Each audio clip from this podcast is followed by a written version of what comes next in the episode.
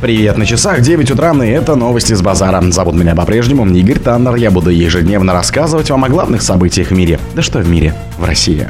В США запустили расследование о возможном импичменте Байдена. Ким Чен Ын прибыл в Россию.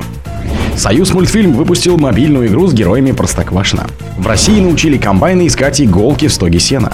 Международный научный форум по редактированию генома стартовал в России.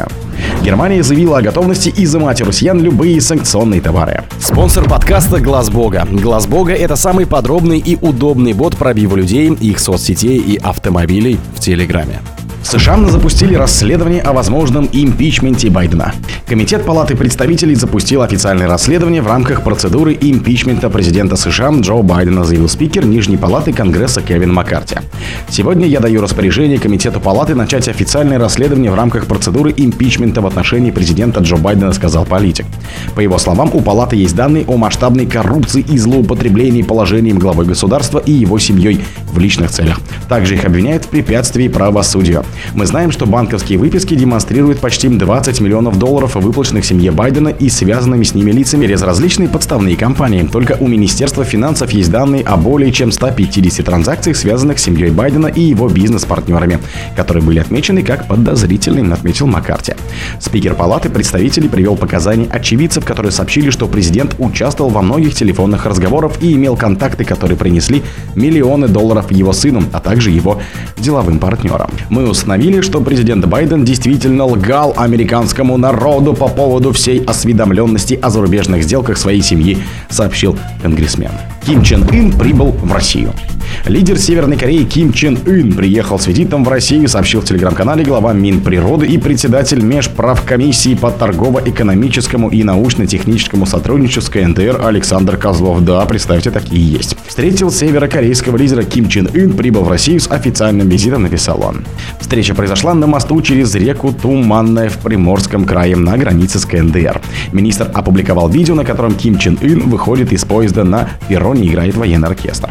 После церемонии прошли переговоры северокорейского лидера с губернатором Приморья Олегом Кожемяка и главой Минприроды.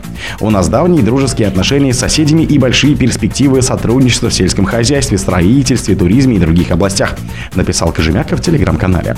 Как сообщили накануне в Кремле, в рамках визита пройдут переговоры Владимира Путина и Ким Чен Ына один на один, а также в расширенном составе. В них примет участие и министр обороны Сергей Шойгу. Союзмультфильм выпустил мобильную игру с героями Простоквашина. Киностудия «Союзмультфильм» и студия-разработчик КБ Продакшн выпустили мобильную игру «Простоквашино Супермаркет» с героями известного мультфильма, сообщили в пресс-службе «Союз мультфильма». Киностудия «Союзмультфильм» и студия-разработчик КБ Продакшн представили мобильную игру с героями популярного анимационного ситкома «Простоквашино». Приложение состоит из набора мини-игр, каждый из которых в развлекательном формате обучает основам математики и счета, говорится в сообщении. Отмечается, что мобильная игра ориентирована на детей от 5 до 7 лет и представляет из себя виртуальный поход в супермаркет. Вместе с дядей Федором, Матроскиным, Шариком и Вер Палной пользователю предстоит закупить нужный для приготовления блюд список продуктов и оплатить их на кассе. Помимо Простоквашино супермаркет, киностудия «Союзмультфильм» и студия КБ Продакшн представит еще несколько мобильных игр на основе мультсериалов «Оранжевая корова», «Енотки», «Умка» и «Ну погоди, каникулы». В России научили комбайны искать иголку в стоге сена. Технологию распознавания сельскохозяйственной техники посторонних металлических предметов при уборке урожая разработали ученые ДГТУ.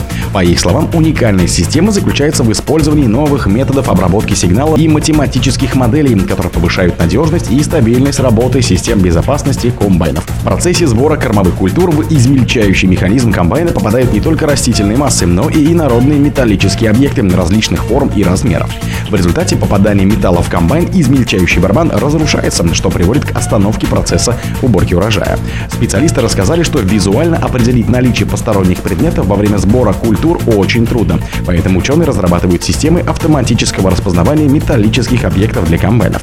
Они используют способность металлов притягиваться к магниту. Такими свойствами обладают не только чистое железо, но и стали на его основе, а также сплавы кобальта, никеля и марганца. Международный научный форум по редактированию генома стартовал в России. Результаты и перспективы исследований, связанных с редактированием генома высших организмов, обсуждают в Новосибирске ученые из 11 стран на Международном научном конгрессе, сообщили организаторы. Как подчеркнул в своем выступлении ведущий научный сотрудник ИЦИГ СОРАН Сергей Медведев, с помощью этих технологий ученым стало гораздо проще получать достаточное число клеток с редкими мутациями для проведения исследований. Теперь эти мутации можно внедрять в клеточные структуры, уже имеющихся в их коллекциях. По их словам, одно из направлений исследований их лабораторий ориентировано на выявление генетических механизмов возникновения и развития болезни Паркинсона. Известно, что при ряде нейродегенеративных заболеваний в клетках накапливается перекись водорода, что в итоге приводит к гибели клетки.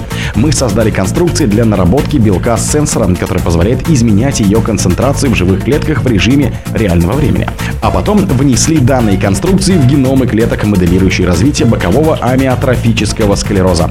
И получили возможность изучить количественные параметры этого накопления, причем при разных сценариях протекания болезни, рассказал Медведев. Участники Конгресса также отметили, что в настоящее время клеточные технологии позволяют воссоздавать в лаборатории не только двухмерные культуры или отдельные нейроны, но и трехмерные образцы тканей различных органов пациента, так называемые органоиды. Германия заявила о готовности изымать у россиян любые санкционные товары. ПРГ намерена следовать рекомендациям Евросоюза о запрете для россиян провозить некоторые товары, пишет РБК со ссылкой на сообщение немецкой таможни. Германия не станет делать исключения из санкций Евросоюза для въезжающих в страну россиян. Любые товары, попадающие под эмбарго, будут конфискованы, говорится в комментарии. При этом в ЕК указали, что страны Евросоюза должны руководствоваться здравым смыслом и не препятствовать ввозу обычных личных вещей, которые нельзя отнести к предметам роскоши. Постоянное представительство России при Евросоюзе в комментарии РИА Новости не исключило, что таможенные службы стран Евросоюза начнут изымать на границах у россиян личные вещи.